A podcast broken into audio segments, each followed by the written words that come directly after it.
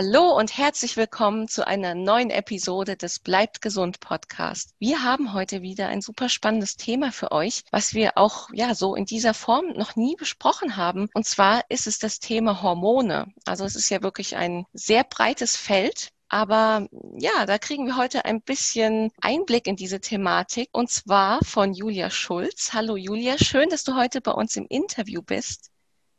Hallo Lara, ich danke für die Einladung. Ich freue mich sehr. Sehr, sehr gerne. Ja, und ähm, Julia ist Hormoncoach und Spezialistin für das polyzystische Ovarialsyndrom und auch selbst Podcasterin.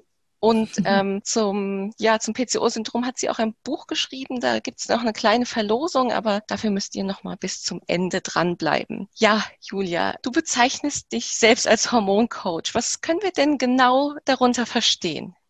Ja, also ich arbeite mit Frauen, die insbesondere mit ihrem Lebensstil, mit ihrer Ernährung etwas verändern wollen und somit auch die Hormone positiv verändern wollen. Also das ist für mich eine Ergänzung, ich sag mal, zum Schulsystem, zu den Ärzten, zu den Endokrinologen. Endokrinologe ist ein Facharzt für Hormone. Ja, und da sehe ich mich als Ergänzung, weil man eben mit dem Lebensstil, mit der Ernährung sehr, sehr, sehr viel machen kann und dass wir genau da ansetzen, weil wir nämlich da sehr viel in unserer eigenen Hand haben. Und das macht für mich einen Hormoncoach aus, dass wir da wirklich gucken, was sind die Stellschrauben der jeweiligen Frau, wo können wir da wirklich ansetzen, was ist da wirklich akut gerade der Brennpunkt und dass wir genau da ansetzen und das verändern im Leben. Mhm. Und ja, steckt denn da auch eine persönliche Motivation dahinter, dass du jetzt ähm, auch anderen Frauen mit Hormonproblemen helfen möchtest? Ja, ich glaube, wie bei so vielen anderen auch. Ja. Bei mir auch, ja. Ich selbst wurde mit Anfang 20 mit dem polyzystischen Ovarialsyndrom diagnostiziert. Und das ist auch das erste Mal, dass ich ja da wirklich ganz präsent die Hormone irgendwie vor den Augen hatte, weil man sich ja sonst irgendwie gar keine Gedanken darüber gemacht hat. Ich habe davor auch noch ganz lange die Pille genommen mhm. und dann war das wieso erstmal alles, ne? Also wenn ich die absetze, dann wird alles okay sein. Das ist nur in der Pubertät, dass die Hormone verrückt spielen. Aber dann war ich halt Anfang 20 und stand dann da mit dieser Diagnose, die mir an den Kopf geworfen worden ist und auch gleich mit den Worten, da könne man gar nicht so viel machen.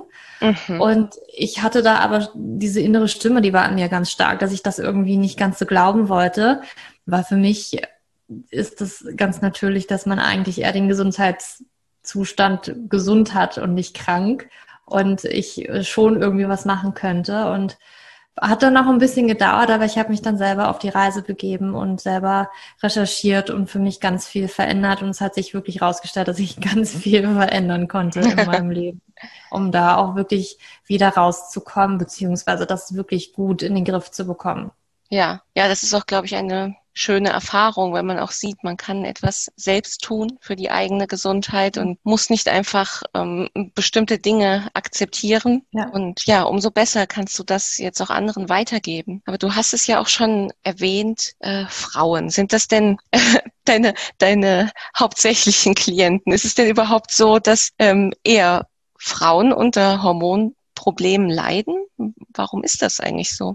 Ja, also ich habe wirklich grundsätzlich nur Frauen. Ich glaube, von den Männern hört man eher selten. Ich habe irgendwie Hormonprobleme. Klar, bei denen kommt es auch vor, ne? Irgendwie so ein Testosteronmangel oder sonstiges. Ja. Ich möchte man einfach nicht klein spielen oder dass es einfach nicht vorkommt. Es kommt schon vor, aber da habe ich absolut keine Ahnung. Ne? Das ist überhaupt nicht so mein Themengebiet, mein Spezialgebiet, weil es sich wirklich um die Frauen handelt. Und da also habe ich gefühlt, jede zweite Frau mindestens, wenn nicht sogar mehr, haben irgendwelche Probleme, ob in bestimmten Lebensphasen. Also irgendwann kommt mal irgendwas auf. Ne? Und gerade auch das P2S, also das polyzystische Ovarialsyndrom, man schätzt zehn Prozent, wenn nicht sogar auch mehr der Frauen, Endometriose, auch unglaublich viele Frauen. Also es ist wirklich sehr präsent, es ist sehr, es ist einfach da.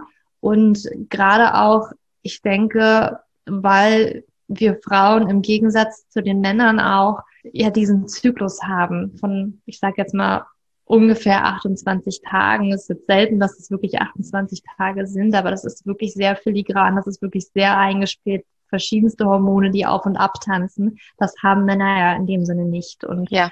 ähm, die sind da so ein bisschen, ich sag jetzt mal, stabiler, die haben einfach das nicht. Und das ist halt bei uns auch ein bisschen anfälliger dadurch, ne? weil wir gerade ja die Lebewesen sind, ähm, nicht die Männer, die halt auch für neun Monate dann neues Leben in sich heranwachsen haben. Und da muss halt vieles für den Körper oder von der Natur gesehen stimmen, damit das wirklich auch reibungslos ablaufen kann. Da gibt es halt ein paar Mechanismen, wo der Körper beziehungsweise die Natur sagen kann, also hm, gerade nicht so der richtige Zeitpunkt, weil die Frau hat zum Beispiel ganz viel Stress. Ja, was sind denn so die häufigsten Probleme, mit denen die Frauen auf dich zukommen?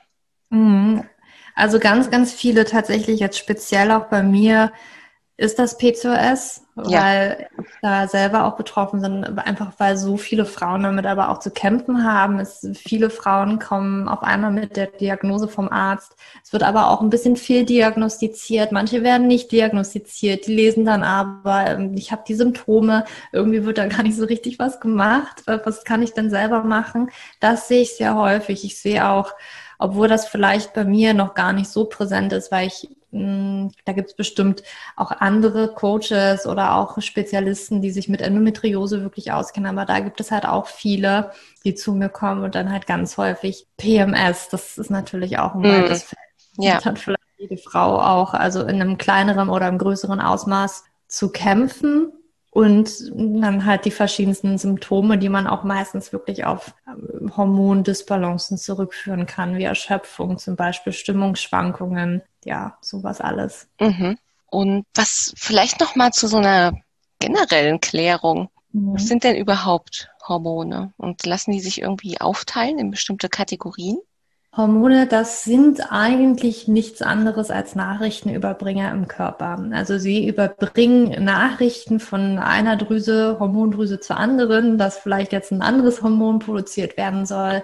Und dann wiederum sind das eben auch Nachrichtenüberbringer an die Zellen, an die Körperzellen selbst. Also dass sie da bestimmte Signale überbringen, sozusagen an die Zelle andocken und da etwas auslösen, eine Kaskade an Signalen in der Zelle, dass die Zelle jetzt bestimmte Eigenschaften ausführen soll, bestimmte Arbeiten ausführen soll. Also ich zum Beispiel nehme da auch immer gerne mal die Haarzelle. Wenn man jetzt eine Haarzelle nimmt und ähm, bei den Männern zum Beispiel vermehrt Testosteron produziert wird, dann ab der Pubertät, dann fängt zum Beispiel an, dass die Haare an, ähm, am Kinn dunkler werden, kräftiger werden, der Bartwuchs halt anfängt. Wenn man jetzt zum Beispiel Frauen mit dem PCO-Syndrom hat, die vielleicht auch erhöhte männliche Hormone hat, kann in diesem Sinne meistens eine leichtere Form auch in diese Richtung gehen, dass auf einmal die Haare dunkler werden an Stellen, wo es für Frauen nicht so typisch ist. Oder wir haben zum Beispiel in der Schwangerschaft, wo viel mehr Östrogen und Progesteron produziert wird, dass auf einmal die Haare, also das Haupthaar wirklich dicker wird und viel mehr wächst und dann nach der Schwangerschaft und am Ende der Stillzeit auf einmal wieder ausfällt, weil diese Hormone dann einfach nicht mehr so präsent sind. Und das sind einfach, ja, die Hormone, die Nachrichten überbringen an diese Zellen, an diese Haarzellen, jetzt zum Beispiel dicker zu werden, ähm, mehr zu wachsen oder oder dass sich einfach diese Wachstumsphase von Haaren verändert. Aber es gibt natürlich noch unglaublich viele andere Hormone, die zum Beispiel die Schilddrüse ja. Oder Schilddrüsenhormone, die den Stoffwechsel steuert und somit auch die Körpertemperatur, natürlich auch immer Einfluss auf die Verdauung hat. Die Stresshormone, die, wenn wir Stress haben, also erstmal nicht nur, wenn wir Stress haben, auch ganz normal im Tagesgeschehen, dass zum Beispiel Cortisol, ein Stresshormon von uns am frühen Morgen besonders hoch ist, um uns auch wach zu machen, ja, und damit wir da wirklich in die Gänge kommen und überhaupt mhm. aufstehen können oder überhaupt wach werden und dann im Laufe des Tages auch wieder ähm, geringer wird, damit wir ruhiger werden, damit wir überhaupt schlafen können. Dann steigt zum Beispiel Melatonin an am Abend, dann das ist ein Schlafhormon, dann können wir schlafen. Also ne, das hat dann immer so diese diese Nachrichten an, an Zellen, dass das halt wirklich alles funktioniert. Ja. Und ähm, ja, also Kategorie gibt's da jetzt zum Beispiel Schilddrüsenhormone, Nebennierenhormone, ne, wo die halt herkommen. Man kann aber auch zum Beispiel sagen, ähm, manche Hormone sind vielleicht eher auf Fettbasis, zum Beispiel die Steroidhormone, die aus Cholesterin entstehen. Ähm, zum Beispiel unsere Geschlechtshormone, Testosteron, Östrogen, Progesteron. Es gibt welche, die sind ähm, eher auf, ich sage jetzt mal, Proteinbasis. Ähm, also so könnte man kategorisieren. Mhm. Und würdest du sagen, dass wir, ja, sage ich mal, in unserem Urzustand oder so, wie wir auf die Welt kommen, erstmal hormonell ausgeglichen sind? Ähm, sind es immer ja innere und äußere Einflüsse, die erst unseren Hormonhaushalt durcheinander bringen? Mhm. Das ist eine ganz spannende Frage, finde ich. Ja. Ähm, ich habe auch selbst erst einen Podcast da aufgenommen, weil ich manchmal das Gefühl habe, dass wir auch glauben, dass unser Grundzustand Krankheit vielleicht ist, wenn wir das irgendwie gesagt bekommen. Oder wir haben das vielleicht auch in unserer Familie erlebt, dass ja. irgendwie Krankheit präsent ist. Und dann gehen wir halt einfach davon aus, dass das jetzt irgendwie in den Genen liegt und man vielleicht gar nicht so viel machen kann. Was ich immer sage, ist auf jeden Fall, ja, es gibt eine genetische Vorbelastung. Ne? Also mhm. Das ist mit allen Dingen so, das ist mit Brustkrebs auch so. Ähm, für mich ist aber immer auch das, und das ist ja auch in der letzten Zeit sehr präsenter geworden, ist die Epigenetik. Also dass es etwas gibt, hm, wie unser Lebensstil, unsere Ernährung, die auch unsere Gene beeinflusst, beziehungsweise wie Gene abgelesen werden. Also ob ein bestimmtes Krankheitsgen abgelesen wird, was uns vielleicht wirklich diesen Brustkrebs wahrscheinlicher macht oder eine Hormonstörung wie das PCOS wahrscheinlicher macht. Wenn ich natürlich ähm, sehr viel Zucker esse, dann ist es vielleicht wahrscheinlicher, dass äh, die falschen Gene abgelesen werden, also im falschen in Anführungsstrichen, die vielleicht eher dazu führen. Wenn ich mhm. aber doch eher auf einen gesunden Lebensstil achte, dass dann wiederum eher Gene abgelesen werden, die halt auch für die Gesundheit wirklich förderlich sind. Deswegen sage ich immer, dass es auf jeden Fall beides ist, aber ich glaube, dass es auch in der Zukunft noch weiter dahin gehen wird, dass wir feststellen werden, dass wir doch viel mehr in der Hand haben, als wir eigentlich denken und dass wir keine Opfer unserer Gene tatsächlich sind. Also mhm. Wie man es früher vielleicht auch sehr angenommen hat, sondern dass wir da wirklich mit dieser Epigenetik eine ganz, ganz neue Chance und auch Erkenntnis erlangt haben. Gleichzeitig muss man aber auch sagen, geht auch in die Richtung Epigenetik, wie das halt auch alles beeinflusst wird, ist schon, dass wir zum Beispiel viel, viel mehr als vielleicht noch vor 100, vor hunderten Jahren an, an Giftstoffen tatsächlich auch in Berührung kommen. Also sei ja. es jetzt mit unseren Lebensmitteln, sei es in unserer Kosmetik. Und gerade wir Frauen, wir benutzen dann sehr viel Kosmetik ja. teilweise. Ähm, vielleicht geht jetzt eher der Trend dahin, ähm, zurück, vielleicht eher minimalistischer zu gucken, da viel mehr drauf zu achten. Das ist auch richtig, richtig gut, dass wir das machen. Aber das alles, was wir verwenden, Parfüm, aber auch die Waschmittel, unsere Kleidung, das gelangt natürlich auch alles in unseren Körper. Und das sind teilweise auch wirklich hormonelle Disruptoren, also die wirklich entweder wie Hormone wirken oder vielleicht an den Rezeptoren etwas machen. Also dahingehend, das hat natürlich auch sehr zugenommen. Und dann auch der, der Stress, dem wir heutzutage ausgesetzt sind. Also für unseren Körper ist es ja nicht nur, dass wir irgendwie Termindruck haben, das Gefühl haben, ich hetze von A nach B, sondern das ist tatsächlich auch diese ständige Erreichbarkeit, dass wir uns Licht aussetzen, wo es vielleicht für den Körper gar nicht normal ist. Also gerade das blaue Licht vom Bildschirm am Abend, ja. wenn wir am Fernsehen oder ich glaube auch in der Pubertät, das spielt natürlich auch viel mit rein, dass wir gerade da anfangen, rebellisch zu werden und zu sagen, nee, ähm, ich durfte die ganze Zeit nichts Süßes essen, das mache ich jetzt aber mal. Jetzt können mir meine Eltern gar nichts mehr sagen. Das bringt natürlich auch so einiges durcheinander oder dass wir anfangen, äh, länger wach zu bleiben, weil unsere Eltern jetzt irgendwie uns dann nicht mehr so wirklich sagen können, du gehst jetzt aber mal ums Bett um acht oder spätestens ja. um und dann bleiben wir lange auf und trinken, fangen an, vielleicht Alkohol zu trinken und das bringt halt alles die Hormone durcheinander. Ja. Das heißt, es sind halt sowohl äußerliche als auch innerliche Faktoren. Also ja. die Ernährung spielt eine ganz große Rolle, der Lebensstil mit Schlaf und der Stressbewältigung, aber auch eben ja Umweltgifte oder andere äußerliche Einflüsse. Mhm. Also es ist auch wirklich viel, was da reinspielt. Ähm, aber welche Symptome können denn jetzt darauf hinweisen, ob ich vielleicht eine Hormonstörung habe? Hm, Wenn ich das noch gar nicht weiß. Ganze Bandbreite, ja. Ganze Bandbreite. Und wie das auch immer so ist, ist das sicherlich auch nicht immer exklusiv nur auf die Hormone zurückzuführen, mhm. sondern auch immer auf ganz andere Dinge. Aber was so typisch ist, ist tatsächlich Probleme mit den Haaren. Also Haarausfall zum Beispiel. Äh, verschiedenste Hormonstörungen, sage ich jetzt mal. Ob das PCOS ist oder mit den ähm, Östrogenen vielleicht etwas Östrogen zu niedrig. Alles in diese Richtung kann mit den Haaren tatsächlich etwas sein. Hirsutismus, gerade beim PCOS, wenn wir erhöhte männliche Hormone haben, das ist dieser ähm, vermehrte männliche Haarwuchs, zum Beispiel am Kinn oder äh, Brustbereich. Wir haben Erschöpfungszustände, das hatte auch ganz häufig damit zu tun, ähm, ne, auch Schilddrüse, Nebennieren eventuell, dass wir nicht so wirklich in die Gänge kommen, dass wir nicht richtig wach werden, ähm, dass wir tagsüber gar nicht mehr so, ja, mh, mm, das ist das richtige Wort, nicht mehr so richtig in die Gänge kommen. Einfach, mhm. wir sind unterschöpft. Ähm, die Verdauung, das kann auch tatsächlich eine Rolle spielen. Auch wieder mit der Schilddrüse neben mir, dass die vielleicht ein bisschen langsam ist, wir vielleicht nicht richtig auf Toilette gehen können, Stimmungsschwankungen, also auch hin bis zu Panik, Depression, das kann tatsächlich alles vorkommen, Akne auch, also wirklich die volle Bandbreite, das mhm. kann alles wirklich mit den Hormonen zu tun haben. Ja, also viel vom äußerlichen Erscheinungsbild, viel ja innerliche, körperliche Beschwerden und eben auch psychische. Also wirklich, es hat ja wirklich einen Einfluss auf alles, kann man eigentlich sagen. Alles, ja, aber eben, na, das sind halt die Nachrichtenüberbringer in unserem Körper, die ja. halt wirklich sagen, okay, äh, jetzt bitte hier das ausführen, jetzt bitte das ausführen. Und deswegen, also es ist wirklich die volle Bandbreite. Und meistens ist es halt nicht nur ein Symptom, sondern mehrere. Ja, was würdest du denn raten, wenn man jetzt als Frau gerne mal wissen würde, ja, wie es denn in einem aussieht, welche ähm, Hormone würdest du mal ja testen lassen oder welche Parameter, mhm. um einfach mal so einen Überblick zu gewinnen? Das gibt auch wieder so einige, die man da untersuchen könnte. Natürlich kann man schon allein von den Symptomen immer mal gucken, wo könnte, in welche Richtung könnte es gehen. Mhm. Ne, kriege ich meine Periode? Ist meine Periode ähm, un, also unregelmäßig in dem Sinn, dass der Zyklus vielleicht sehr lange dauert oder kürzer dauert, ist meine Blutung an sich länger, kürzer, zu stark, zu schwach. In diese Richtung ne, gibt es was, Erschöpfungszustände, fallen mir die Haare aus, sind meine Haare spröde, Haut trocken und sowas alles. Also man kann dahin schon ein bisschen was ablesen, wohin es gehen sollte.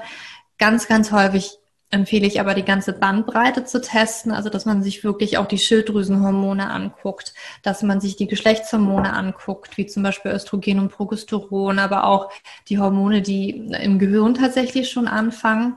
Mhm. LH, das luteinisierende Hormon, FSH, das follikelstimulierende Hormon. Ich habe da auch einen kostenlosen Untersuchungsguide auf meiner Website, mhm. wenn man zum Beispiel seine Periode nicht bekommt oder gerade, das ist auf Frauen jetzt speziell, die mit der Periode tatsächlich Probleme haben. Aber das sind Werte, die eigentlich für, für alles ganz gut sind, ne, wenn es in die Thematik Hormone geht. Und was ich aber auch ganz wichtig finde, ist ganz, ganz häufig auch, dass Hormone auch immer nur eine Momentaufnahme sind. Mhm. Dass sie manchmal vielleicht nicht unbedingt das widerspiegeln, wie eine Frau sich tatsächlich fühlt. Also dass Symptome auch sich angeguckt werden und man auch dahingehend wirklich Dinge sich anguckt. Das kann natürlich manchmal ein bisschen schwierig sein, aber manchmal kann es auch sein, wir sind müde, weil wir tatsächlich einen Eisenmangel haben. Ja. Es muss also nicht unbedingt immer per se irgendwas mit den Hormonen sein. Mhm. Wie kritisch siehst du das eigentlich, dass ja heutzutage wirklich schon Mädchen in sehr jungen Jahren die Pille verschrieben bekommen. Das war ja auch bei dir der Fall. Mhm. Äh, diese kann ja auch einige Symptome verschleiern, oder? Wie zum Beispiel vom PCO. Ja, eben. Sie kann ganz viel verschleiern. Also ich finde das, ich finde es wirklich fraglich, wenn wir jungen Frauen die Pille so schnell andrehen, besonders wenn es so, eine, so ein Lifestyle-Produkt wird, von mhm. dem sie macht jetzt schöne Haut. Ähm, also sicherlich, also was wir nicht vergessen dürfen, die Pille soll eigentlich zur Verhütung eingesetzt werden. Aber was wir auch irgendwie im Hinterkopf haben müssten, wäre, dass die Pille wahrscheinlich nach heutigem Stand nicht auf den Markt kommen würde, wenn sie jetzt noch nicht existieren würde. Mhm. Einfach aufgrund der vielen Nebenwirkungen, die sie einfach hat. Aber das hat sich jetzt so etabliert, ja. dass wahrscheinlich auch viele Frauen, ähm, auch mit der Bewegung, die dadurch entstanden ist, und wir haben jetzt halt wirklich hier ähm, etwas in der Hand, wo wir das beeinflussen können, ob wir jetzt Kinder bekommen oder nicht. Und das war damals halt auch extrem wichtig zu dem ja. Zeitpunkt. Ich glaube so, weiß ich nicht, in den 60ern, ich bin mir jetzt nicht hundertprozentig sicher. Ja, ja, ja. Ich glaube ja. auch Ende der 60er, ja. ja. Ähm, aber es ist eben auch so, dass natürlich gerade in der Pubertät, und ich finde es richtig schwierig, wenn gerade Mädchen, die 13 geworden sind oder vielleicht auch 14, die Pille schon verschrieben wird, weil natürlich sich das ganze hormonelle System da auch erstmal ausbilden muss. Also ja. vor allen Dingen jetzt Geschlechtshormone in diese Richtung, dass da sich das erstmal einspielen muss, dass das Gehirn und die Eierstöcke da wirklich richtig zusammenspielen. Also ich stelle mir das immer so vor, das ist ja auch eine Kommunikationskette. Da gibt es ein Hormon von Hypothalamus, was an die Hypophyse sagt, bitte stoße doch jetzt mal das Hormon aus und dieses von der Hypophyse würde dann an die Eierstöcke gehen, um dann zu sagen, bitte stoße jetzt äh, oder die Follikel sollen jetzt reifen und Östrogen sozusagen produzieren und das fängt ja alles da an, sich einzuspielen. Und das unterbrechen wir mit der Pille. Das hört komplett auf und es kann sich gar nicht so richtig einspielen. Und auch, was zum Beispiel gezeigt worden ist, und das ist vielleicht auch so ein, so ein ganz schönes Bild dafür, was da eigentlich passiert ist, dass Frauen dann in den 20ern die Pille absetzen und die haben noch einen ganz kleinen Uterus, der hat sich noch gar nicht entwickelt und dann holt oh. der Körper das nämlich danach nach. Mhm. Und wir Frauen wollen dann immer oder denken, das war ja auch so meine Annahme, dass der Körper das eben nachholen muss diese, ja. diese Entwicklung und dass wir halt annehmen und genau diese Annahme hatte ich eben auch, dass wenn ich die Pille jetzt absetze, wahrscheinlich alles rund läuft. Mhm, Wie so, mhm. ein geöltes Zahnrad oder so, so ein Uhrenrad. Und das tut es in den meisten Fällen einfach nicht. Und dann sind wir immer ganz verwundert, dass die Periode nicht sofort kommt und nicht sofort regelmäßig kommt. Aber das müssen wir einfach auch bedenken, dass der Körper sich da erstmal einspielen muss und vielleicht auch nochmal durch eine kleine Pubertät durchgeht. Also dass dann Ui. die Haut nicht mehr ja. ganz, ähm, ne, dass da einfach Haut- und Ranheiten kommen, dass eventuell auch mal kurzzeitig die männlichen Hormone normalerweise erhöht sind und die Haare vielleicht erstmal nicht ganz so schön sind, weil sich einfach da einiges umstellen muss. Mhm. Ja, also das ist dann doch problematisch, dass da eben in einen Vorgang eingegriffen wird, der noch gar nicht abgeschlossen ist. Das ist ja eigentlich das Hauptproblem dabei. Ja. Und wie sieht es jetzt aus bei deinen, ähm, ja, bei den Frauen, äh, die du berätst? Äh, was sind da so, ähm, ja, die Säulen, ja, mit denen man selbst den eigenen Hormonhaushalt positiv beeinflussen kann? Welche mhm. Lebensbereiche kann man da justieren? Ähm, ich sage immer, also so für mich die grundlegenden vier Säulen der Hormonbalance, das ist Stress als aller, allererste und für mich auch die wichtigste Säule. Mhm. Ähm, das ist die Ernährung und Darmgesundheit. Das ist die Entgiftung und Umweltgifte. Ne? Das zählt da so mhm. rein. Und dann aber auch ähm, in die Richtung nochmal Bewegung, aber auch Selbstfürsorge. Und dann sage ich immer noch, dass es dann noch andere Faktoren gibt, wie zum Beispiel unser Mindset, also das, was ich vorhin schon angesprochen habe, unsere Glaubenssätze. Nehme ich vielleicht an, dass eigentlich meine Schilddrüsen ähm, ja, Unterfunktion, ganz normales, hat ja schon meine Mama gehabt, meine Oma gehabt. Ist doch klar, dass ich das auch habe, dass das dann da so mit reinspielt und wir vielleicht auch das als ganz normal hinnehmen. Ähm, aber auch Dinge, unsere eigene Weiblichkeit annehmen, nicht annehmen. Was habe ich da vielleicht auch mitgenommen von den Frauenbildern in meiner Familie? Und das erstmal so ganz grob. Wenn ich da jetzt ein bisschen in die Tiefe gehe, dann ist es für mich nochmal jetzt auf den Stress gesprochen wirklich die aller, aller wichtigste Säule, weil wenn unser Körper gestresst ist, und das ist wirklich, also fast 99 Prozent der Frauen gefühlt haben irgendwo Stress, auch wenn sie sagen, ich habe eigentlich gar keinen Stress, aber Stress kann auf so vielen verschiedenen, verschiedenen unterschiedlichen Ebenen entstehen. Also sei es jetzt wirklich körperlich, sei es emotional, sei es mental. Da gibt es ganz, ganz viel.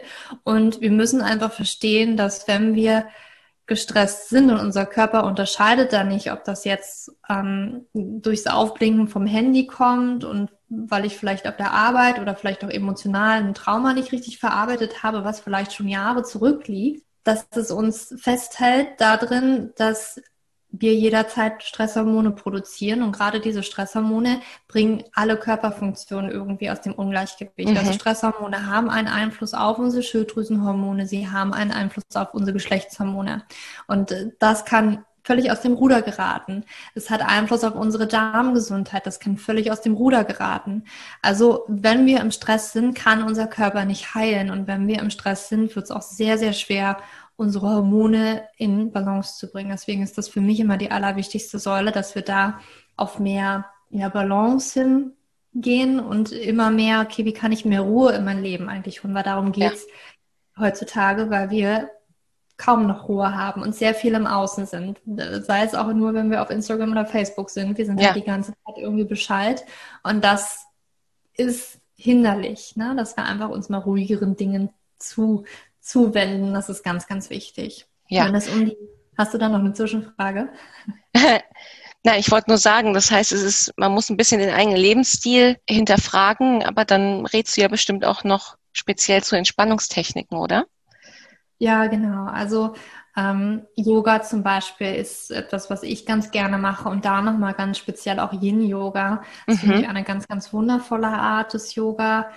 Sehr ruhig. Es ist wirklich mal ähm, Hingabe und einfach auch mal verstehen. Das fällt manchen am Anfang schwer, weil wir irgendwie so programmiert sind, ich muss die ganze Zeit etwas tun. Und wenn ja. ich irgendwie mich eigentlich schon körperlich bewege und sei es nur zum Yoga gehen, ist es doch so, dass ich mich wenigstens aktiv irgendwie dehne oder bewege oder irgendwas mache, ein bisschen schwitze. Und das ist beim Yin-Yoga halt überhaupt nicht der Fall. Ähm, Atemtechniken sind für mich auch immer super, weil mit dem Atem können wir auch ganz bewusst unser Nervensystem wirklich runterbringen. Also das ist wirklich das Tool von unserem Körper, wenn man das mal verstanden hat, wie das wirklich funktioniert, dass wenn wir gestresst sind, wird ja unser Herzschlag schneller, unser Atem wird flacher und auch schneller. Und ähm, das können wir ja so, das passiert ja ganz unbewusst, dass unser Körper sich da anpasst. Aber der, der Clou ist, dass wir mit unserer Atmung, das ist ja der wirklich das in unserem Körper, was wir auch aktiv wirklich lenken können. Unseren Herzschlag ja vielleicht nicht unbedingt, aber unseren ja. Atem eben. Und darüber können wir eben auch den Herzschlag wieder ruhiger gestalten und dadurch können wir das ganze Nervensystem runterbringen und somit auch die Stresshormone etwas runterbringen. Also das mhm. ist auch ein ganz großartiges Tool. Und in Sachen Ernährung, was rätst du da meistens den Frauen? Mhm. Das ist natürlich auch ein ganz, ganz großes Feld, weil wir da heutzutage ja sehr viel zuckerhaltiges Essen, sehr viel Fertigprodukte bekommen, irgendwie alles schnell on the go wollen. Und da ist für mich erstmal wichtig, das geht natürlich mit der Darmgesundheit Hand in Hand, dass wir da auf verschiedensten Ebenen auch ansetzen. Ich sag mal, ganz grob gesagt, ist es immer gut, wenn wir vor allen Dingen erstmal anfangen, zu gucken, was kann ich denn mehr auf meinen Teller bringen. Und das ist meistens einfach mal mehr Gemüse. Und wenn wir anfangen, mehr Gemüse auf unseren Teller zu holen, dann haben vielleicht ähm, alles andere, was zum Beispiel sehr viel Zucker hat, nicht mehr ganz so viel Platz. Also wenn ich dem einfach Priorität gebe, dass ich versuche, sehr viel Gemüse rauf auf den Teller zu scheffeln, dann natürlich, also ich denke immer ungern in dem, was man nicht mehr darf, weil, weil das wirklich hilfreich ist, wenn man jetzt sich vorstellt, okay, was darf ich denn? Und einfach denkt, äh, okay, das darf ich, das darf ich, darf, darf ich, anstatt durch den Supermarkt zu gehen und sagen, ach, das darf ich nicht mehr und das darf ich nicht mehr und das soll ich auch nicht mehr und ich habe keine Ahnung, was ich essen soll. Deswegen mache ich das immer lieber so. Ähm, und natürlich, also wenn man es gut verträgt, Vollkornprodukte anstatt von, ich sag jetzt mal Weißmehlprodukten. Kann aber auch tatsächlich häufig sinnvoll sein, gerade wenn man mit vielen entzündlichen Prozessen zu tun hat, also auch das PCO-Syndrom zum Beispiel oder Endometriose, kann es Sinn machen, auch mal zu probieren, solche Getreidevarianten mal wegzulassen, also glutenfrei. Das kann für manche Frauen tatsächlich so ein ach, Auslöser sein für viele Dinge. Auch. Milchprodukte mhm. geht in die gleiche Kategorie. Das ist tatsächlich etwas, das fällt vielen schwer. Und das war für mich damals, also meine Ernährung, die basierte eigentlich darauf. Und das ist auch das, was wir heutzutage am meisten essen, ist ja. einfach Milchprodukte und Getreideprodukte. Aber darin liegt auch tatsächlich das, weil wir es so häufig essen oder weil es auch vielleicht nicht mehr so dementsprechend dem Urkorn zum Beispiel, ja, etwas vielleicht genetisch abgewandelt worden ist, weil es dann sich einfach besser, ähm, ja, besser wächst auf dem Feld und vielleicht widerstandsfähiger ist und so weiter und so fort. Aber das hat eventuell ein paar Probleme für uns dass wir das nicht so gut vertragen, das gar nicht so wirklich mitbekommen, aber unterschwellig das halt wirklich im Körper was auslösen kann. Also das sehe ich ganz, ganz häufig, dass das einen Unterschied macht, wenn man da Alternativen für sich findet. Und gerade auch für Milchprodukte gibt es mittlerweile sehr viel. Auch für Getreide gibt es mittlerweile sehr, sehr viel, dass wir da umschwenken können. Das lohnt sich mal auszuprobieren. Ansonsten, ich sage einfach mal auch mehr Ballaststoffe zu essen. Ja. Damit können wir unserer Darmflora auch wirklich etwas Gutes tun. Und davon haben wir heutzutage nicht mehr ganz so viel, besonders die löslichen Ballaststoffe. Davon haben wir ehrlich gesagt zu wenige. Und wenn man sich wirklich auch von früher vielleicht oder Urvölker auch noch anguckt, die haben einen viel, viel höheren Ballaststoffanteil, als wir das tatsächlich in unserer Ernährung haben, auch wenn mhm. wir Vollkorn essen oder sonstiges. Also da kann man ruhig nochmal ein bisschen nachlegen und da ein bisschen drauf achten, weil sich das positiv auf ganz viel auswirkt. Ja, und auch Darmgesundheit wird ja eigentlich ein immer wichtigeres Thema in den vergangenen Jahren, weil die Darmflora ja auch für so viel zuständig ist in unserem Körper, ja sogar auch für die ähm, Psyche hat man ja auch mittlerweile herausbekommen. Von mhm. daher ist es eigentlich nur logisch. Das ist ja eigentlich alles dann wieder ein Kreislauf sozusagen. Auf jeden Fall, ja. Wie siehst du denn ähm, den Einsatz von Nahrungsergänzungsmitteln? Rätst du da auch manchmal dazu in speziellen Fällen? Mhm, ja, also schon. Also ich nehme sie auch, ne? weil gerade zum Beispiel Magnesium, da sehe ich, das hat für mich einfach ganz, ganz großartige Wunder getan, allein schon Magnesium einzunehmen, weil mhm. also schon allein, es fängt an, dass wir vielleicht nicht mehr so den gesündesten Darm haben und das vielleicht gar nicht richtig aufnehmen können. Es beginnt aber auch schon, dass vielleicht unsere Lebensmittel gar nicht mehr so angereichert sind, weil wir einfach ähm, die Böden ausgelaugt sind, weil wir da einfach rund um die Uhr oder je, jede Saison irgendwie das Gleiche anbauen auf dem gleichen Feld. Das war ja früher nicht so. Ja, da hat man auch rotiert und immer wieder was anderes. Ne? Das reichert den Boden jetzt vielleicht an mit bestimmten Mineralstoffen, wohin eine andere Pflanze das vielleicht eher wieder nimmt. Also diese ganze Wissenschaftssicht fand ich auch ganz interessant, da mal reinzuhören. Ja. Wenn man da selber gärtnert, dann ähm, wird man das in einem Gartenbuch auf jeden Fall lesen, dass man halt vielleicht nicht die gleichen Obst- und Gemüsesorten vielleicht jedes Jahr auf seinem Hochbeet anpflanzen sollte, mhm. einfach weil das wirklich was macht mit den Böden und dann natürlich, ob die Pflanzen die Nährstoffe haben. Ähm, ich bin ein bisschen abgekommen von der eigentlichen Frage. Ja, nein, nein. wo, wo waren wir? Nahrungsergänzungsmittel. Genau. Magnesium also. Ja, das ist zum Beispiel etwas, was ich ähm, eigentlich kann das jede Frau, vor allen Dingen auch wegen dem Stress, den wir haben. Es ist ein Mineral, was dann vor allen Dingen sehr viel im Körper gebraucht wird, aber auch abnimmt. Magnesium. Mhm. Letztendlich, ähm, ich lese auch gerade ein ganz spannendes Buch über die Blutwerte auch und dass es halt ganz, ganz häufig auch gar nicht im Blut wirklich ersichtlich ist, was im Gewebe sich schon abspielt, weil im Blut wird natürlich immer versucht, eine bestimmte Homöostase zu halten, also ein Gleichgewicht zu halten und gerade da muss es halt wirklich im Gleichgewicht sein und wenn da ein bestimmtes Mineral schon aus dem Gleichgewicht geraten ist, dann kann das bedeuten, dass das im Gewebe schon viel, viel länger der Fall war. Ah, ne? Und dass vielleicht gar nicht mehr so wirklich rausgeholt werden kann. Ähm, also ja, ich sehe das wirklich ganz, ganz häufig als sinnvoll an. Es kommt natürlich auch immer auf die Person drauf an. Ich glaube, man kann schon viele Dinge auch hinbekommen ohne Nahrungsergänzungsmittel. Aber es gibt zum Beispiel auch Menschen, die vielleicht bestimmte Enzymdefekte haben, die wirklich darauf angewiesen sind, auch manche Nahrungsergänzungsmittel, Vitamine, Mineralstoffe einzunehmen. Mhm. Wie bei den ähm, Schilddrüsenpatienten wird ja auch oft Selen empfohlen beispielsweise. Genau, genau, ja. Ja, okay. Und du hast ja auch gesagt, neben der Stressbewältigung und der Ernährung ist auch Bewegung sehr wichtig. Warum mhm. ähm, ja, ist denn Sport und Bewegung auch gut für unseren Hormonhaushalt? Ja, ich sehe da tatsächlich neuerdings vor allen Dingen unter Frauen zwei Lager. Also wir haben Frauen, die dürfen vielleicht ein bisschen anfangen. Ja.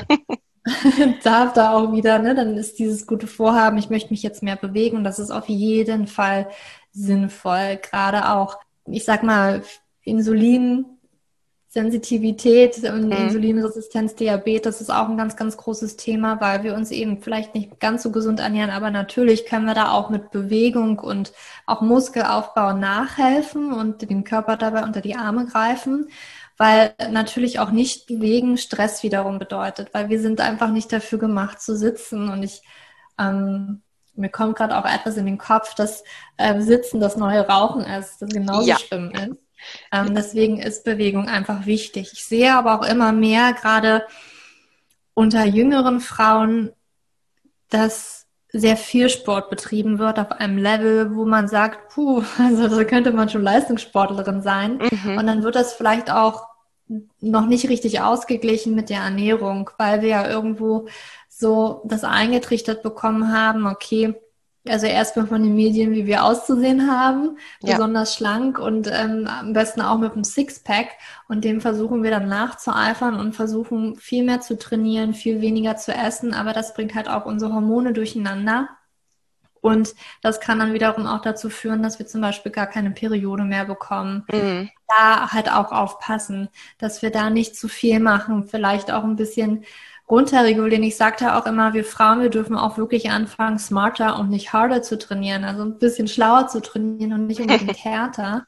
Und ja. dass damit wirklich viel, viel mehr zu erreichen ist, als wenn wir uns da durch die nächste CrossFit-Klasse durchquälen. Und ich habe das selber alles durch. Ich habe das selber auch alles ausprobiert und das auch irgendwie auf die harte Tour lernen, als irgendwie gar nichts mehr ging und mein Körper irgendwie gar nicht mit dem reagierte, wie man das irgendwie denken würde, dass er das macht. Weil tatsächlich kommen dann ganz viele Frauen, die dann sagen, also ich mache ja alles richtig, aber irgendwie nehme ich gar nicht weiter ab oder irgendwie ist mein Körper unfähig, was ist denn los mit mir? Und dann ist es tatsächlich, du, du musst man ein bisschen ruhiger machen, weil auch Sport ist irgendwo Stress. Ja, das heißt auch hier also eine gute Balance finden. Ja, genau. Es, auch hier geht es wieder um ja. das, darum, dass alles in einem guten Gleichgewicht zueinander steht. Ja. Ist es denn auch so, ähm, ja, ein zu viel an, an Sport ist nicht, nicht gut, aber wie ist denn das, wenn man jetzt äh, vielleicht ein paar Pfunde zu viel hat und das vor allem äh, am Bauch? Da mhm. hört man ja auch, dass ja gerade so ähm, viszerales Bauchfett ja auch sehr hormonaktives Gewebe ist. Ähm, mhm. Ist das da auch manchmal sinnvoll, dann dieses vielleicht abzubauen? Ja, also das kann natürlich sehr sinnvoll sein.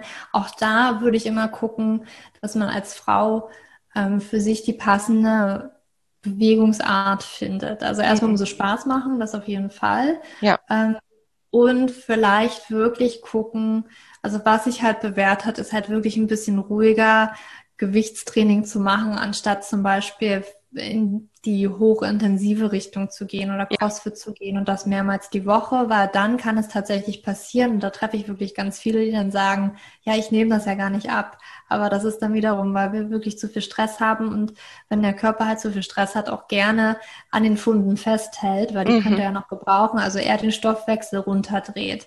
Und deswegen dann ein bisschen mit Köpfchen rangehen, sich einfach mehr bewegen, an der frischen Luft sich auch bewegen und da auch ähm, was zu unternehmen. Es kann aber auch sinnvoll sein, da zu gucken, weil das Fettgewebe auch ganz besonders von unserem Körper auch etwas ist, wo eventuell Giftstoffe eingelagert werden. Mhm. Ich nenne das gerne auch äh, den Atombunker unseres Körpers. ja, ja, das wäre, so, ja, das wäre jetzt die nächste äh, Säule, oder? Die du genannt hast. Ja, genau, das ja. wäre die nächste Säule. Weil es ist tatsächlich so, dass unser Körper wenn er damit nicht so wirklich hinterherkommt, das irgendwie aus dem Körper zu transportieren, weil eventuell auch der Darm nicht richtig funktioniert, ähm, wir verstopft sind, dann, also so werden Giftstoffe zum Beispiel auch aus unserem Körper abtransportiert, über die Leber, über den Darm, mhm. größtenteils. Und wenn das schon nicht richtig hinhaut, haben wir da ein Problem. Wenn wir da vielleicht ganz, ganz, ganz viel irgendwie aufnehmen, ja, ist das halt unser Atombunker, unser Fett zum Beispiel. Und wenn wir da nochmal auf die Bewegung zurückkommen, kann es halt sein, dass es wir versuchen irgendwie abzunehmen, aber vielleicht unser Körper das auch gar nicht so richtig möchte, weil wir da, wenn wir da Fett schmelzen würden, ähm, Giftstoffe auch frei werden. Also das ist mhm. für mich auch so ein Mechanismus, wo wir halt gucken, deswegen kommt die Entgiftung auch manchmal noch bei mir also ist natürlich immer alles parallel. Aber wenn man das ein bisschen vielleicht in die richtige Reihenfolge bringen möchte, dass man halt auch sagt, okay, vielleicht so ein bisschen auch eine Entgiftung, so dass der Körper das auch gut handeln kann, mhm. weil wir eben mit Umweltgiften ja, Kosmetik und so weiter, das hatte ich ja schon angesprochen, wirklich ja. bombardiert sind, da schon mal darauf zu achten, dass wir da weniger in unserem Körper aufnehmen, also vielleicht auf Naturkosmetik umschwenken, auf unser Waschmittel vielleicht auch mal achten, vielleicht nicht unbedingt das Parfüm, ähm, auch direkt auf unsere Schilddrüse sprühen, weil gerade halt richtig, richtig viel an äh, Stoffen, die vielleicht nicht gerade das Beste für unsere Hormone und unseren Körper sind. Ja. Und dass wir da einfach so ein bisschen auch mit der Ernährung wieder, vielleicht auch mit dem einen Nahrungsergänzungsmittel unsere Leber unterstützen, mit Bitterkräutern zum Beispiel, dass das ein bisschen angeregt wird und so nach und nach vielleicht auch ein bisschen besser rauskommen kann und dann kommt das vielleicht auch automatisch, dass wir dann abnehmen, wenn wir das ja. wollen und was erwünscht ist. Ne? Also, ja. Auf welche Arten kann man denn schonend entgiften? Mhm. Also ich finde es ähm, mit der Ernährung natürlich, ne, wenn man halt anfängt, gesünder zu essen.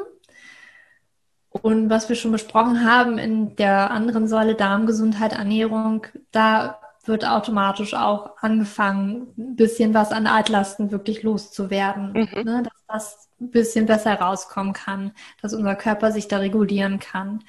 Dann gerade die Leber zu unterstützen. Also ich habe es vorhin schon angedeutet mit diesen Bitterstoffen, mit Kräutern, die etwas bitterer schmecken. Das können wir auch in der Ernährung machen. Zum Beispiel Rucola wäre so etwas, was etwas bitterer ist. Aber allgemein auch Kohlgemüse, das unterstützt auch unsere körpereigene Entgiftung. Man kann aber auch tatsächlich Tropfenform nehmen, weil mhm. nicht jeder, also man muss sich vielleicht auch erstmal an das Bittere gewöhnen. ja, ist ja nicht jedermanns Sache. Es, ja, da gibt es halt auch Tropfen, Nahrungsergänzungsmittel, ja. die Artischocke, ähm, was das unterstützen kann. Dann gibt es aber auch vielleicht noch bestimmte Vitamine und Mineralstoffe, Antioxidantien, die da auch sehr mit reinspielen, dass der Körper bestimmte Prozesse in dieser Entgiftung im Abbau von auch Hormonen, im Abbau von Umweltgiften, die wir über die Kosmetik aufgenommen haben, besser umwandeln kann, dann wieder ausscheiden kann und dann natürlich auch ähm, zum Beispiel durch, durch Schwitzen. Also irgendwie mhm. auch durch Bewegung, aber gerade auch durch Sauna zum Beispiel ja. können wir unser Körper auch ein bisschen unter die Arme greifen. Ja. Und wie ist das denn mit deinen, ähm, ja, mit den Frauen, äh, die bei dir in der Beratung sind, die jetzt beispielsweise ähm, PCO haben oder eine Schilddrüsenerkrankung. Meistens wird ja dann vom Arzt ja Medikamente verschrieben, die man mhm. jetzt vielleicht auch teilweise ein Leben lang einnehmen soll.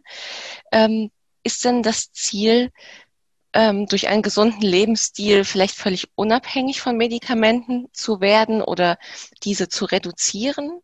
Oder mhm. ist es überhaupt möglich dann? Ja, also das ist möglich. Zumindest die Reduktion von solchen Tabletten ist möglich. Mhm. Was halt nicht sein sollte, ist, dass man es absetzt und sagt, okay, also besonders Schilddrüsentabletten, ne, wenn wir davon sprechen, dass wir sagen, ich setze jetzt ab und dann gucke ich mal, was passiert und ich tue mhm. jetzt mal was, sondern dass man da wirklich schon vorher ansetzt. Ich sage auch immer, ne, viele Frauen kommen auch zu mir, die sagen, ich nehme halt gerade noch die Pille muss ich die jetzt absetzen, um bei dir ins Coaching zu kommen oder sonstiges? Und ich sage dann immer, nein, äh, das, du musst, das ist deine Entscheidung. Ne? Ich sage gar nichts, was du musst. Das ist, musst du für dich entscheiden. Und natürlich musst du dich auch bereit dafür fühlen. Und was ja. wir jetzt machen können, ist wirklich deinen Körper auch darauf vorbereiten und halt wirklich an den Stellschrauben zu schrauben. Das habe ich damals auch gemacht. Ich habe damals ja auch noch die Pille genommen. Mhm. Ähm, aus Angst habe ich sie dann wieder eingenommen tatsächlich, als mein Arzt die Diagnose mir gestellt hat und ich noch nicht so viel Ahnung hatte. Mhm. und habe dann halt, während ich sie genommen habe, ganz viel verändert. Und als ich dann mich bereit gefühlt habe und so empfehle ich das halt auch Frauen, du musst dich bereit fühlen, wenn du sagst, okay, ähm, ich habe jetzt so viel geändert und ich spüre auch schon mit der Pille zum Beispiel Veränderungen, ja, ich fühle mich besser, dass man dann ähm, den Körper besser darauf vorbereitet hat. Und gerade auch bei, wenn man jetzt zum Beispiel Schilddrüse spricht, ähm, weil man dann ja wirklich Hormonsubstitution nimmt. Das ist ja beim PCO-Syndrom mit der Pille, das ist, ja, das, das, sehe ich jetzt nicht unbedingt als Substitution, das ist für mich ja eigentlich ein Unterbrechen des, ähm, des weiblichen Zyklus ja. oder auch Metformin, ein Zuckermedikament, ähm, dass man da gerade jetzt bei der Schilddrüse sagt, okay, ich gucke mal, was sich so verbessert und dann halt auch mit Blutwerten zu gucken, was hat sich da schon verändert, dass man dann mit dem Arzt gemeinsam auch sagen kann, also naja, eigentlich können wir jetzt runtergehen, vielleicht 25 Milligramm oder sonstiges und dass man sich so rantastet und so kann man dann vielleicht auch wirklich davon wegkommen. Also es ist wirklich möglich. Mhm. Aber das ist doch auch schön äh, zu wissen. Mhm. Ähm, aber was würdest du denn jetzt generell unseren Hörerinnen jetzt auch raten, wie schafft man es denn wieder besser auf die Signale des eigenen Körpers zu hören überhaupt? Mm. Oh ja, das ist, ähm, ich glaube, deswegen kommen auch ganz viele zu mir, weil mhm. die das gar nicht so richtig können. Und auch ich ja. musste das lernen. Also ich habe ja ganz viel ausprobiert und dann irgendwann für mich festgestellt, aha, okay, ich merke ja irgendwie was, ob es für meinen Körper gut ist oder nicht gut ist. Und das mache ich auch ganz viel im Coaching, dass ich immer sage, es muss sich für dich gut anfühlen. Deswegen jetzt auch bitte mal gucken, was sich da verändert. Also was ich da wirklich empfehlen würde, wäre nur eine Sache zum Beispiel zu ändern oder maximal zwei und da wirklich mal den Augenmerk drauf lenken, was was tut sich dann in der nächsten Woche, in den nächsten zwei Wochen? Fühlt sich das besser an? Fühlt sich das anders an? Vielleicht auch mal aufschreiben Und also ich glaube, fatal ist es immer, weil wir dann natürlich immer mhm. alles auf einmal verändern. Ich fange ja, ja. Sport zu machen und ich fange jetzt an, das zu machen. Und natürlich fühlen wir uns vielleicht auch besser, wir fühlen uns aber auch meistens überfordert, aber wir merken gar nicht so richtig, welche Stellschraube jetzt welche Veränderung tatsächlich bringt. Und wir können gar nicht so wirklich die Rückschlüsse ziehen. Und wir schmeißen auch viel eher das Handtuch hin, weil wir viel zu viel auf einmal gemacht haben. Mhm. Deswegen sage ich immer, nimm dir einen, einen kleinen Schritt setz das um und guck mal, wie sich da was verändert. Manchmal ist es wirklich so, oh wow, ähm, es hat richtig, also es fühlt sich viel besser an, ich schlafe viel besser oder was auch immer, wie sich das bemerkbar macht. Und dann bleibt man auch eher am Ball, das wirklich zu machen an der einen Sache und nimmt sich dann vielleicht im nächsten Monat oder nach zwei Wochen was anderes vor und stellt dann auch wieder was fest. Ganz häufig ist es aber auch so, dass es dass man eine Veränderung oder vielleicht auch gar nicht so die Veränderung feststellt und dann hört man wieder auf, die eine Sache zu machen oder die eine Sache nicht zu machen, je nachdem, was es war. Und dann ja. stellt man erst fest, wie blöd die Angewohnheit oder die Ernährung eigentlich vor dieser Veränderung war, weil ich mich auf einmal schlechter fühle. Also dann hat man so ein neues Verhältnis von, von was ist denn eigentlich mein Normal? Wie fühlt sich denn mein Normal an? Ja. Und man kommt einfach durch Ausprobieren Schritt für Schritt dahin. Und wenn man da wirklich auch mal aufmerksam hinguckt auf diese ganzen Signale. Ja, aber das ist auch, glaube ich, ein guter Tipp. Nicht ähm, immer alles auf einmal, weil das würde ja auch mhm. wiederum Stress bedeuten. Ja.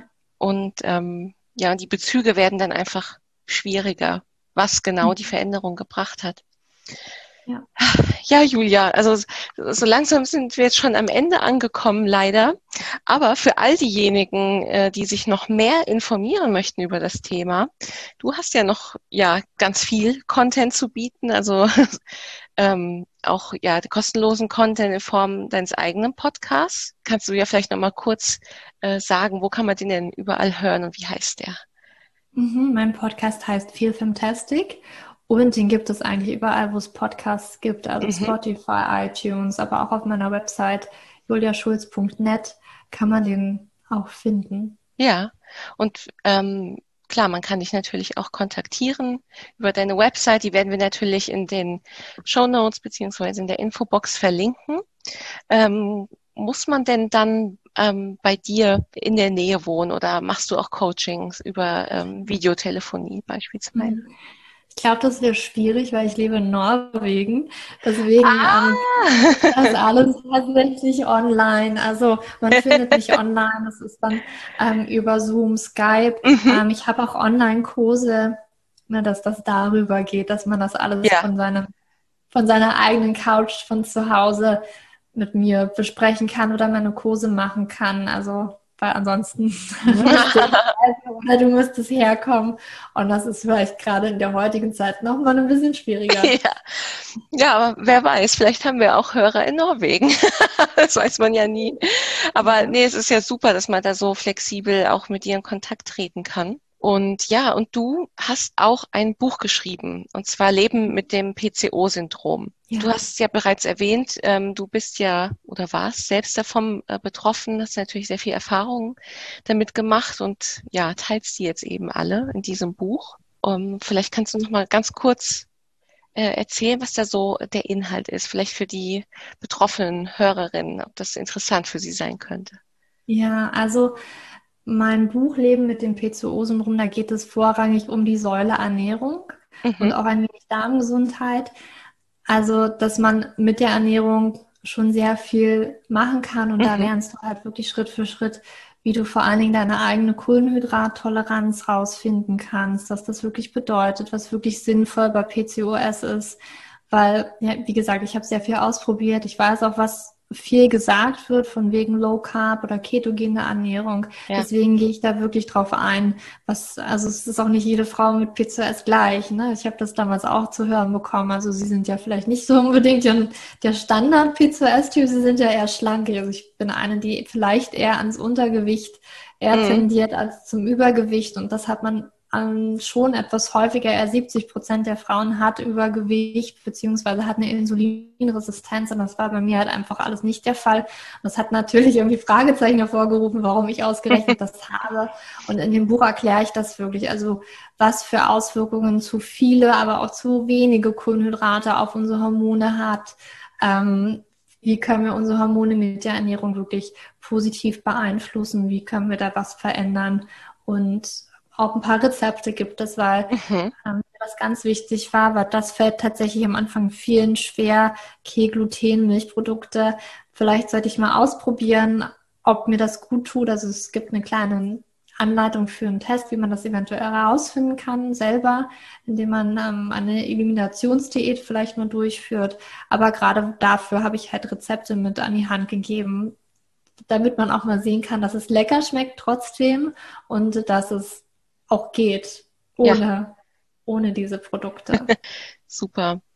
Ja, also ja, kleiner, kleiner Allround-Ratgeber. Ja, und diejenigen unter euch, die jetzt Interesse daran haben, haben wir die gute Nachricht, dass wir auch ein Exemplar zu verlosen haben von Leben mit dem PCO-Syndrom. Und da würde ich in nächster Zeit einfach mal unsere Social-Media-Kanäle im Blick behalten. Ja, Julia, also ich meine, das ist ja wirklich so ein, ein breites Thema, wo man, glaube ich, noch im Einzelnen über alle Unterthemen nochmal mhm. sehr lange reden könnte. Aber ich glaube, du hast uns schon mal einen ganz guten Überblick darüber gegeben, dass es aber eben auch alternative ähm, Wege gibt, die eigenen Hormone wieder in Balance zu bringen, dass man eben ja nicht jede Diagnose einfach nur äh, akzeptieren muss. Man hat die eigene Gesundheit auch eben selbst in der Hand und mhm. ja auch vielleicht einfach mal zu erkennen, wie all diese Dinge im Leben, sei es Stress, Ernährung, Bewegung, wie das auch alles zusammenhängt. Und ja, mhm. deswegen vielen Dank, dass du bei uns heute im Interview warst. Ich danke dir, Lara. Sehr, sehr gerne. Und ja, gibt uns wie immer gerne Feedback zu dieser Episode. Ähm, leidet ihr auch an einer Art Hormonstörung? Habt, seid ihr vielleicht auch vom PCO betroffen oder von Schilddrüsenproblemen? Habt ihr auch schon mal ja probiert, mit ähm, Ernährung oder anderen Methoden diese in den Griff zu bekommen? Das würde uns sehr interessieren. Schreibt uns das. Und wir würden uns auch sehr freuen, wenn ihr beim nächsten Mal wieder dabei seid. Bis dahin und bleibt gesund. Tschüss.